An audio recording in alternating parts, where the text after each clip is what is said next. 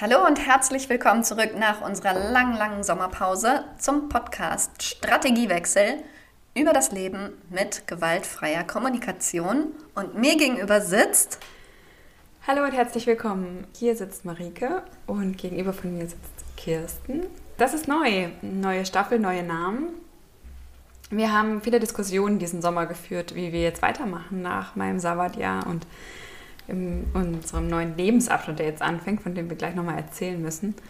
Ja, wir haben uns überlegt, diese ganzen Namensverwirrereien, das bringt sowieso nichts. Wir haben jetzt auch nochmal einen großen Artikel geschrieben über gewaltfreie Kommunikation, der in einer großen Lehrerinnenzeitschrift veröffentlicht wird, wo wir auch mit unseren Namen stehen. Und ja, es man kann es eh schon finden, wenn man uns googelt. Es spricht eigentlich nichts dagegen. Genau.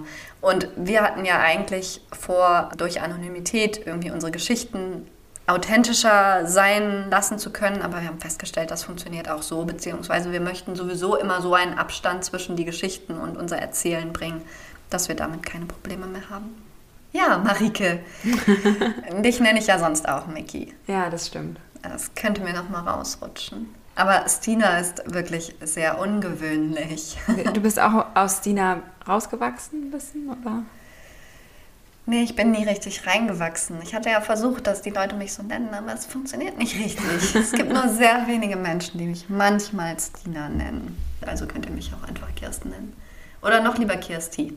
Ja, ich würde dich auch lieber Kirsti nennen. Okay. Für heute, zum Auftakt nach der Sommerpause, haben wir beschlossen, einfach mal unsere gemeinsamen Notizen in unserem Strategiewechsel-Chat anzugucken und uns ein bisschen davon zu berichten. Ich scroll mal zurück. 31. Mai, neue Strategie Pfadfinder. Ja, das ist neu in unser Leben gekommen. Meine Tochter ist jetzt eine Pfadfinderin und das ist richtig super. Es erfüllt für sie ganz viel, es erfüllt für mich ganz viel und es hat irgendwie ganz viel Bewegung in unseren Alltag gebracht. Und ich habe vor allen Dingen auch gemerkt, dass das seit längerem mal wieder ein also ein, ich habe ihr schon mehrere Hobbys angeboten. Und das ist etwas, wo sie sich richtig lebendig fühlt. Wir haben keine Diskussion, gehe ich da diese Woche hin oder nicht, sondern sie macht das mit Inbrunst und es kam vielleicht einfach zum richtigen Zeitpunkt. Ich wusste gar nicht, dass ihr vorher manchmal Diskussionen hattet. Was hat sie vorher gemacht? So Ballett und solche Sachen? Ne? Genau, ne? ja. Da wollte sie eigentlich nie hin. Ach krass, das wusste ich gar nicht. Ja, hinterher ja. war es immer okay, aber vorher hatte sie keine Lust. Und jetzt passt es gut. Und für mich erfüllt sich zum Beispiel auch so etwas wie Lernen und Unabhängigkeit. Denn ich habe mit den Mädchen, die da mit ihr hingehen und ihr geübt, dass sie den Weg alleine schaffen. Und das ist total cool. Das wusste ich auch noch nicht, dass du die nicht mehr bringst. Sie fahren von hier los alleine mit dem Bus. Ja. Und mit dem zweiten mit Umsteigen, Bus. ja. Richtig cool. Oh, hast du große Kinder, ey. Ja, abgeholt werden sie noch. Und das haben wir halt so Schritt für Schritt geübt und ich war auch wieder so beeindruckt davon, dass äh, die Tochter von meinem Freund mit den Pfadfinderinnen losgezogen ist. Die waren dieses Jahr ähm, ja, über zwei Wochen in Norwegen und dann noch ein paar Tage in Dänemark. Und die fahren dann einfach los, sind alle unter 18 auf jeden Fall. Und also irgendwie zwischen 10 und 18, ich will jetzt nichts Falsches sagen. Und äh, haben einfach dann ja, da ein Ziel, wo sie hinwandern und schlafen dann jede Nacht in ihrem Zelt, was sie mittragen, haben keine Elektrizität dabei, außer ein Notfallhandy in der ganzen Gruppe.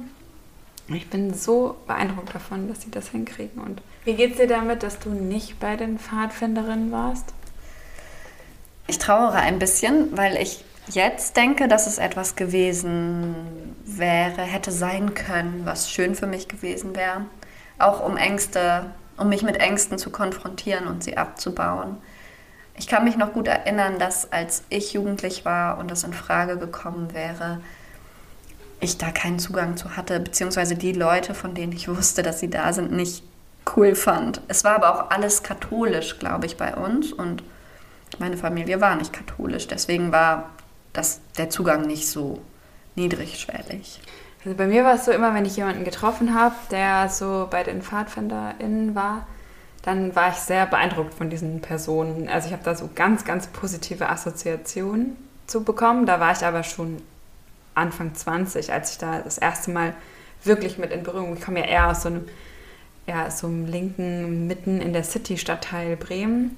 Ich hatte damit keine Berührungspunkte. Ich kannte das tatsächlich eigentlich nur aus Mickey Mouse Heft. Ja, genau, Fernlein Wiesenschwein. Und finde das jetzt so beeindruckend was, und denke eigentlich, sollte das ein Teil der Schulbildung sein und nicht, äh, also klar, es muss irgendwie in der Freizeit stattfinden, aber alle Menschen, die ich bisher getroffen habe, habe ich den Eindruck, die haben da so viel gelernt, was so wichtig ist. Ja, das ist auf jeden Fall eine Sache, die richtig cool ist und ich bin gespannt, wie das weitergeht. Nächster Eintrag. Ja. Dein Sohn hat Wutanfälle, schreibst du. Ja. Äh, oh ja, oh Gott. Und kommt abends nicht zur Ruhe. Wie ist denn da gerade die Lage? Es hat sich entspannt über die Sommerferien. Ich habe den Eindruck, er ist gewachsen, er ist reifer geworden. Ich merke, dass er, wenn ähm, wir diskutieren über Dinge, wenn er etwas möchte und ich etwas anderes möchte, Sag vielleicht nochmal, wie alt er war, damit die Leute wissen, das geht dann auch wieder vorbei. Ja, fünf, sechs. Genau. Und er hatte eine Zeit lang wirklich heftige Wutanfälle, weil er sich immer irgendwie eine Vorstellung in den Kopf gesetzt hat, wie was laufen soll. Und es aber leider andere Faktoren gab, die er nicht mit bedacht hat. Und dann war er richtig wütend und hat furchtbar laut geweint und geschrien und war wirklich sauer und hat Kissen geworfen und Lärm gemacht und war wirklich aggro, schwer auszuhalten. Und dann auch gegen mich zum Beispiel, mich dann so angetrampelt. Ja, und jetzt ist es, merke ich aber, dass er wieder weicher wird, verhandlungsbereiter, dass er mehr meine Perspektive verstehen kann, mit einbeziehen kann und schneller sich auf Kompromisse oder ja, auf Dinge einlassen kann. Das ist sehr angenehm. Das heißt, es geht vorbei. Ich war wirklich verzweifelt. Ich erinnere mich an einen großen Streit, als wir die Gartenparty gefeiert haben, als wir im Gemeinschaftsgarten unser Sommerfest gemacht haben. Und war das da, wo er dann, also du eigentlich voll Lust hattest loszufahren und er partout eigentlich nicht mit wollte und das alles scheiße fand? Ja, genau. Und da hast du gesagt, dass du dann ihm ganz offen nochmal deine eigenen Gefühle gesagt hast, ne? Ja. Ja, ich glaube, ich habe sowas gesagt wie, mir ist es total wichtig, dahin zu gehen und ich würde mir Unterstützung wünschen bei der Möglichkeit, diese Feier zu erleben. Und ich möchte nicht, dass es so schwer ist, sondern ich brauche jetzt hier Leichtigkeit. Ich möchte mich nicht so anstrengen müssen auf dem Weg dorthin. Und dann hat er sich tatsächlich auch irgendwann entspannt. Aber es war auch ein langes Gespräch. Hin und Her, ja, genau. Und auch bis ich einfach meine, meine Sachen aussprechen konnte, also bis er mir überhaupt zuhören konnte, hat es lange gedauert. Er hat halt vorher erstmal sehr, sehr lange seinen Gefühlen Ausdruck verliehen. Also wenn ein Kind dann spannend. so schreit, das bringt mich echt an den Rand auch manchmal. Ne? Ja. Ich möchte das dann auch einfach nicht mehr haben. Weil es auch laut ist. Ja, genau. Äh, wir hatten doch beide, glaube ich, dieses Interview gehört, was mein Freund empfohlen hatte von dem gewünschtesten Wunschkind-Podcast, wo das heißt Trennungsängste mit Dr. Oliver Diers. Da wird er interviewt. Ist, glaube ich, ein Kinderpsychologe. Ich habe es nicht gehört. Ach so, du hast es nicht gehört. Ich habe es gehört und fand es voll spannend. Und da hat er nochmal gesagt, dass er den Eindruck hat, dass sich die bedürfnisorientierte Erziehung also verbreitet. Und das ist ja eine Form von GFK. Und dass er aber den Eindruck hat, dass einige Eltern das eben falsch verstehen und denken, es geht nur um die Bedürfnisse der Kinder. Und das ist aber ein Missverständnis. Es geht halt darum, wie ja in der GfK auch, dass alle ihre Bedürfnisse äußern und die auch gelten. Und erst dann, also zu Ende verhandelt ist, wenn wirklich alle Bedürfnisse auf dem Tisch liegen und gehört werden und auch erfüllt, also nicht unbedingt erfüllt werden, aber zumindest gehört und anerkannt werden. Genau. Und äh, das fand ich nochmal schön, wie er das da am Anfang des Interviews klarstellt. Eine bedürfnisorientierte Erziehung nicht bedeutet zum Beispiel dann, dass die Eltern ihre Paarbeziehung vernachlässigen, weil es immer um die Bedürfnisse der Kinder geht. Also das hat er nochmal so als Beispiel mit dem, wie lange schläft eigentlich wer wo da dargestellt. Das fand ich ziemlich gut, kann ich sehr empfehlen. Ja. Ja, wenn ich mich recht erinnere, bin ich dann auch irgendwann mit meinem Sohn nochmal ins Gespräch gekommen, warum er denn so eine grausame Vorstellung von dieser Party hat. Und dann hat er sowas ausgedrückt wie, ich glaube, ich habe da niemanden zum Spielen oder der Weg ist mir zu lang und zu anstrengend. Und dann konnten wir da halt auch drüber sprechen und überlegen, wie wir das für ihn möglichst gemütlich machen oder die Fahrt irgendwie nett gestalten können. Das ist dann halt oft erst möglich, wenn schon wieder ein bisschen Ruhe eingekehrt ist. Mhm. Ja, und auch etwas, was ich da noch bemerkt habe, ist, dass ich ähm, immer abends in dieser Phase schon ganz angespannt war, weil ich wusste, je länger es sich abends hinzieht, je müder er wird, desto größer ist die Wahrscheinlichkeit, dass es nochmal einen Streit gibt. Und ich wollte dann immer gerne alle lästigen Sachen, so wie Zähne putzen oder Füße waschen, ähm, möglichst früh machen und die Kinder lieber danach noch ein bisschen rumbutschern lassen und lesen lassen und so weiter. Und ich habe dann, ohne das zu reflektieren, immer versucht, meine Tochter zu motivieren, jetzt aufzustehen und sich die Zähne zu putzen, weil ich dachte, dann kann ich ihn, dann kann ich so eine Dynamik entwickeln, dass wir das jetzt alle machen. Und irgendwann habe ich, und dann hat sie sich total beschwert. Und mit ihr habe ich aber im Moment nicht dieses Problem, dass sie abends die Krise kriegt, wenn sie sich dann ein bisschen zu spät die Zähne putzen sie muss. Sie kann das eigentlich sie, selbst bestimmen, genau, wann sie, sie kann das auch putzen. emotional sie regulieren. Das auch nicht mehr, ne? Nee, genau, sie diskutiert das nicht. Aber ich wollte gerne, dass sie da mitmacht, um es mir leichter zu machen. Und irgendwann habe ich dann gemerkt, warum möchte ich eigentlich immer, dass sie jetzt auch mit aufsteht? Und habe dann versucht, ehrlich mit mir selber zu sein und habe gemerkt, na, eigentlich nutze ich sie nur, um mir das andere, wie ich denke, zu erleichtern. Und dann konnte ich meine Strategie verändern und bin dann zum Beispiel mit der Zahnbürste zu ihm gegangen und habe das einfach mit ihm irgendwie erledigt, habe mich auf ihn konzentriert und sie ihren Kram machen lassen. Das war irgendwie ganz angenehm. Aber auch nochmal lehrreich, dass man dann manchmal so Dinge tut, ohne eigentlich zu wissen, warum. Ja, dass es dann dauert, das irgendwie zu sehen. Ne? Ja. ja, auch erst als sie es dann in Frage gestellt hat und mhm. Widerstand geleistet hat, konnte ich mich fragen, ja, was mache ich denn hier eigentlich? Mhm. Wie lange hat das ungefähr gedauert, was würdest du sagen? Zwei Wochen. Ja, ich bin gespannt, was als nächstes so kommt. Ob das jetzt immer so erstmal jetzt so eine ganz leichte Zeit kommt, weil du hast ja heute auch nochmal sehr gefeiert, wie selbstständig deine Kinder gerade sind. Oder ja. ob da wieder Phasen kommen, wo es anders ist. Ja, jetzt kommt mein Sohn in die Schule. Mal gucken, was das für Veränderungen bringt. Ich bin gespannt. Es ist wirklich ein Wahnsinns-Lebensabschnitt, neu Ding, was jetzt auf uns zukommt. Ne? Wir fangen ja beide an der gleichen Schule an zu arbeiten. Dein Kind kommt in die Schule. Ja. Ich habe gerade, war ich in meiner alten Wohnung, die ich jetzt vier Jahre untervermietet hatte. Mein Sabbatjahr ist zu Ende. Es ist ganz schön viel äh, neu. Ja. Der nächste Eintrag ist aus dem Juli, wo du, du geschrieben hast, äh, dass du deine Frustrationstoleranz beim Minigolf getestet hast, oder? Nein, wir waren im Urlaub Minigolfen mit der Familie meiner Schwester und mit meinen Kindern. Und meine Tochter hatte keine Toleranz für ihren Frust dort. Und ich wollte mit dir über Frustrationstoleranz sprechen, weil ich auch in der Schule immer wieder bemerke, was das für eine wichtige Stellschraube ist. Ich hatte einen Schüler mal, der auch in Klasse 5, 6, 7 noch so wenig mit Frust umgehen konnte. Und ich hätte mir immer so für ihn gewünscht, dass er da schon ein bisschen mehr Reife gehabt hätte. Denn das hat für ihn sehr viel verhindert. Also bei ihm war es immer noch so, dass er in Karten Glücksspielen die Wut gekriegt hat, wenn er nicht gewonnen hat. Und glaubst du, es war ein Kind, was das viel geübt hat, auch mal zu verlieren? Oder eher nur in der Schule mal ab und zu gespielt hat? Ich glaube, er hat es nicht gut üben können, so im familiären Umfeld, auch als Kind alleine zu Hause. Ich glaube, da hat man nicht so viel Gelegenheiten, frustriert zu sein.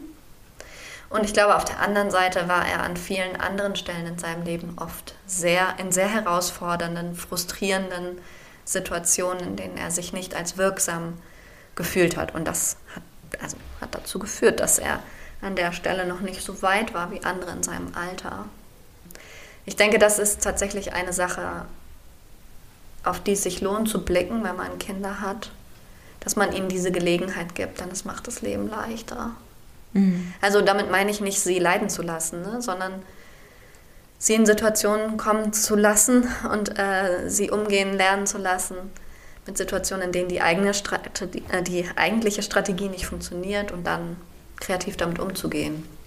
Ich habe auch den Eindruck, dass wenn dann Empathie zum Beispiel da ist, nicht Hilfe, nicht ich mach's für dich, sondern Empathie, dann ist die Situation oft schon mal leichter. Also wenn ich einfach dann nochmal die Gefühle verbalisiere, natürlich die Erfahrung mit jetzt in Corona gemacht, als wir auch den Sohn von meinem Freund beschult haben zu Hause, wo das auch einfach ein richtig großes Thema war. Ähm, und ja, ich fand es auch spannend, das so zu begleiten.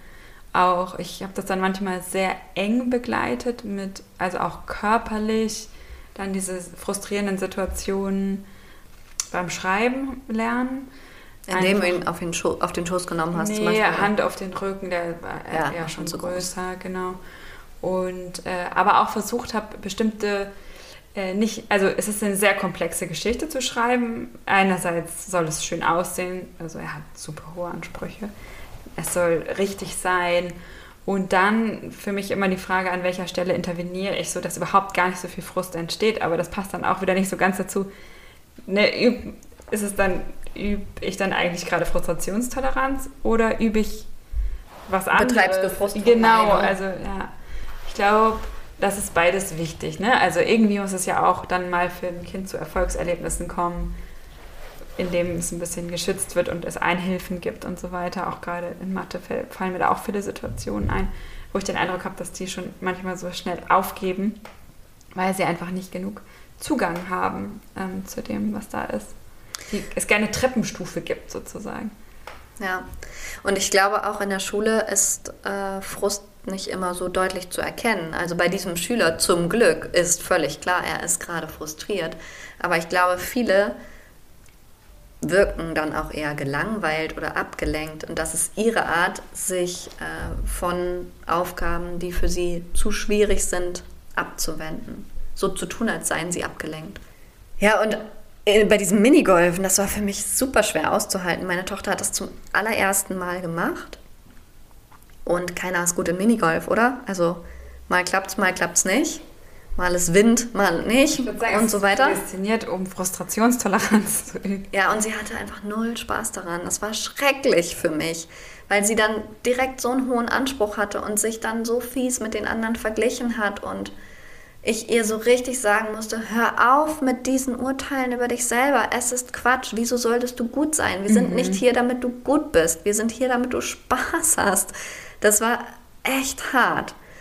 Und ich möchte natürlich, dass sie solche Spiele auch irgendwie, also irgendwas darin entdeckt, was ihr Freude macht, das Gemeinschaftliche oder das, ähm, ja, das Herausfinden, wie man den das Ball dann doch schlagen. Ja, genau, genau. Ne? Also das Technische. Oder die Bewegung, ja. Genau. Aber sie war so ähm, frustriert, von, fast von Anfang bis Ende. Irgendeine Bahn hat sie dann in einem Schlag geschafft. Das war ihre Lieblingsbahn hinterher. Aber das war echt hart und auch spannend, weil meine Tochter bei diesen Ballgeschichten ganz schnell Frust erlebt. Oder das, oder das, was sie erlebt, dann für sich als Misserfolg verurteilt und deswegen nicht weiter übt. Das ist schade. Das ist eine, eine klassische self-fulfilling prophecy, ne? Ja, was ich ja auch so spannend finde, ähm, was ich glaube ich erst dann durch meinen Partner gelernt habe, der ja Sport studiert hat, ist dieses, es ist klar, je mehr Zeit man mit einer Sache verbringt, desto besser ist man da, ist jemand da drin. Und äh, ich habe auch oft den Anspruch, entweder ich kann es oder ich kann es halt nicht und das stimmt ja nicht. Also ja. Es, äh, ich brauche einfach viel mehr Wiederholungen dann vielleicht, um das zu lernen. Und das, äh, also dieses Bild hilft mir sehr und versuche ich auch weiter zu erzählen mit dem, ja, du hast einfach noch nicht viel Zeit damit verbracht. Mhm. Äh, mit dieser Art von Bewegung zum Beispiel. Und es ist ja auch was, was, ja, also was glaube ich dann sehr bedingt ist, je älter man wird, desto mehr schämt sich vielleicht jemand auch dann, dass er diese Sachen nicht kann, die aber andere schon können und ist dann nicht mehr bereit, so viel Zeit damit zu verbringen und der nächste Eintrag ist von mir. Äh, wir haben ja beide, oder du hast mich, glaube ich, drauf gebracht, einige Interviews, also nee, nicht Interviews, Podcast-Folgen. Wir haben ja beide einige Podcast-Folgen diesen Sommer von Esther Perel gehört und du liest, ich, äh, du hörst gerade das Buch von ihr. Sie ist eine Sexual- und Familientherapeutin, ähm, die in den USA lebt, eigentlich aus Belgien kommt und in Israel studiert hat. Ah, krass. Komplett? In Israel auch. studiert und die Ausbildung in den USA gemacht hat. Ah, ja. Genau, aus einer jüdischen Familie kommt sie, ne? Ich hatte einfach nur ein, ähm, eine ganz kleine Sequenz gehört. Da war das so, dass eine Frau sehr bewegt war und von einer Tante erzählt hat und gesagt hat, ja, die ist so cool, das ist mein Cheerleader. Und dann sind mir total die Tränen gekommen, weil ich gemerkt habe, oh, ich hätte auch richtig gern so einen Cheerleader. Und habe dann aber auch nochmal gemerkt, dass ja, dass mein Partner das eigentlich richtig oft ist. Und das hat mich dann auch nochmal total gerührt. Also, dass ich oft einfach von meinem Leben erzähle und wir das einfach feiern zusammen. Und das habe ich, glaube ich, auch so noch nicht erlebt, weil ich glaube, auch einige Freundschaften, wo das irgendwie, oder Beziehungen, wo es irgendwie Vogue, so Vogue sein und kritisch sein, irgendwie eher so im Vordergrund stand. Und ich glaube, ich bringe das auch selbst mit. Und finde aber diesen Gedanken, wer sind eigentlich meine Cheerleader? Und also sich das auch so mal vielleicht darum zu bitten oder so, hey, ich erzähle dir jetzt was und könntest du einfach nur Cheerleader sein? Ja. Finde ich irgendwie ein super schönes Bild. Ich bin auch Cheerleader. Auf jeden dir. Fall, aber und du hier bist der kleine Nachbarsjunge, der war auch ja. mal eine Zeit lang richtig ja. ein Cheerleader. Nein, der war halt mehr so ein Fan oder ich weiß, ich weiß nicht genau, was der Unterschied ist. Aber ähm, es geht, also kannst du dir vorstellen, dass es so eine, dass, dass ja, dass du so eine Tante hast, die einfach so einfach nur dein Cheerleader ist. Ja. Ähm, die Aufgabe, dich ich, zu. Ich will nicht, dass du mein Cheerleader bist. Weil mit dir möchte ich mich auseinandersetzen und ich will unbedingt wissen, wenn du irgendwas an mir. Also ich will dich als Korrektiv für alles eigentlich. Das ist nicht Cheerleader. Okay. Ähm, und natürlich will ich das auch von meinem Partner. Bei ihm kann ich das, glaube ich, eher sehen, dass dass es beides auch geht. Also ich kann, ne, dass es da verschiedene Modi gibt und so. Aber bei dir ist es irgendwie an, nee, also ich weiß, also klar, ich fühle mich super unterstützt, das ist überhaupt nicht die Frage. Es ist mehr so ein, ich möchte dich trotzdem nicht als naive Cheerleaderin von meinem Leben, sondern als sehr kluge Ratgeberin. Das ich kann Rat schlagen. Und ja, oder ich auch mal jemanden direkt, zu suchen, welches Bedürfnis oder mal zu gucken, Unterstützung. Wer, wer ist das eigentlich ja. bei mir? Ja. Gibt es jemanden? Und also an wen wende ich mich denn eigentlich, wenn ich Unterstützung brauche? Ja, Oder wenn genau. ich mich immer an die Falschen, die gar keine Cheerleader sind, sondern ja. mehr so die Restaurantkritiker. Genau, das meine ich. Ja. Die wirklich ein gutes Restaurant auswählen könnten für dich, aber halt nicht ein Cheerleader sind. Ja. Möchtest du den nächsten Eintrag vorstellen? Ja, kann ich machen. Warte, was steht denn da? Ich hatte ja äh, das schon einigen erzählt, dass wir darüber sprechen wollen. Und einige fanden es auch ein bisschen befremdlich, nur so als kurze Warnung. Ja, ist es so. Ich fand es ja auch ein bisschen befremdlich. ähm, ja, ich war neulich bei jemandem zu Besuch. Das war schön. Geplant waren zwei Tage dort zu sein, zwei Nächte, zwei Übernachtungen. Und äh, ich war da vorher noch nie. Und erst als ich dort war, stellte sich heraus, es gibt kein Klo. das zwei Tage bei jemandem zu Besuch und es gab kein Klo. Und es gab kein Klo. Ähm, was daran lag, dass es auch kein richtiges Haus gab, sondern nur einen Wohnwagen. Und, äh, War das so ein Trailerpark oder? Nee, nee, der stand auf einem Privatgrundstück mit drauf, aber auf dem Privatgrundstück gab es zwar auch Menschen mit Klo, aber da gab es keine Absprache. Ja, und das war ähm, spannend, weil, wie ich dann festgestellt habe, Klo ist eine meiner Lieblingsstrategien für Privatsphäre, Intimität. Ruhe, Ruhe Entspannung. Ja. Loslassen. ja, all das. Also ein Klo ist eine super Sache. Freunde meinten dann noch, eine Freundin meinte noch, äh, Türen. Ähnlich, mhm. ähnlich gute Strategie. Türen sind klasse. Und wenn sie fehlen, mal an den falschen Stellen, dann fällt es richtig auf. Mhm, ja. Und es gibt ja auch Situationen, in denen ist ein Klo nicht notwendig. Also wenn wir zum Beispiel letztes Jahr, als wir die Bulli-Tour gemacht haben und dann im Wald waren, war es total okay, dass es keins gab. damit konnte ich wunderbar zurückkommen. Ja, aber du äh, kannst ja im. Wald ja auch Ruhe Genau, und weil ich dann halt- und Privatsphäre erfüllen. Genau, ich konnte dann das erfüllen, diese Ja. Bedürfnisse, die ich hatte. Und ich war dann auch wirklich direkt zu GfK. Ich dachte, okay, gut, hier braucht es jetzt einen Strategiewechsel. Die Strategie Klo ist nicht erfüllt, ich brauche einen Strategiewechsel. Was mache ich denn jetzt? Und ähm, ja, es gab, es gab natürlich verschiedene Möglichkeiten, sich, äh, also man konnte da natürlich auch irgendwo hinpinkeln, sich hinhocken und so, nur nicht ganz so bequem. Weil du hättest sehr weit laufen müssen, um Ruhe zu haben, oder? Ja, genau, genau. Und ähm, öffentliche Toiletten sind auch noch eine Option gewesen und ich hätte auch, ich hätte auch im Notfall mir Strukturen aufbauen können, zum Beispiel bei NachbarInnen fragen, ob ich das Klo nutzen darf. Das war dann nicht nötig. Oder einfach auf Photosynthese umstellen und mich nicht mehr entleeren müssen. Das habe ich in den zwei Tagen nicht geschafft. Aber ich habe es ich hab's überlebt. Und was denkst du, findest du, dass das so eine Information ist, die man jemandem vorher geben sollte? Du, cool, dass du mich besuchen kommst. Ich habe kein Klo. Ja, gute Frage. Also ich habe mich auch gefragt, wie hätte ich es gehandhabt, hätte ich meine Periode gehabt. Das wäre dann nochmal ein... Also es gab ja auch dann keinen extra Raum. Es gab nur einen Wohnwagen, wo ihr dann zu zweit wart. Ihr kanntet euch nicht so gut. Ja. Ich denke, dass all, also es ist eine super Strategie, aber sie ist nicht notwendig. Es ist halt eben nur eine Strategie. Ein Klo ist kein Bedürfnis. Ein Klo ist kein Bedürfnis. Ich bin völlig einverstanden. Also dann Ich hättest du ja auch sagen können, hey, kannst, also wenn wir im Bus sind und ich, also dann, und ich habe meine Tage, sage ich ja auch, hey, ich würde gerne ganz kurz alleine im Bus sein, damit ich da äh, einmal das ähm, tauschen kann und so. Ja. Ja, es ist eine Strategie, genau. Ich habe trotzdem Ask for the Moon, Marike, ähm, an, an die Welt da draußen. Die bitte informiert die Leute kurz, wenn ihr Ja. kein Klo habt. Genau, damit man gemeinsam vielleicht auch über andere Strategien nachdenken kann. Ja. Haben wir noch Zeit? Klar.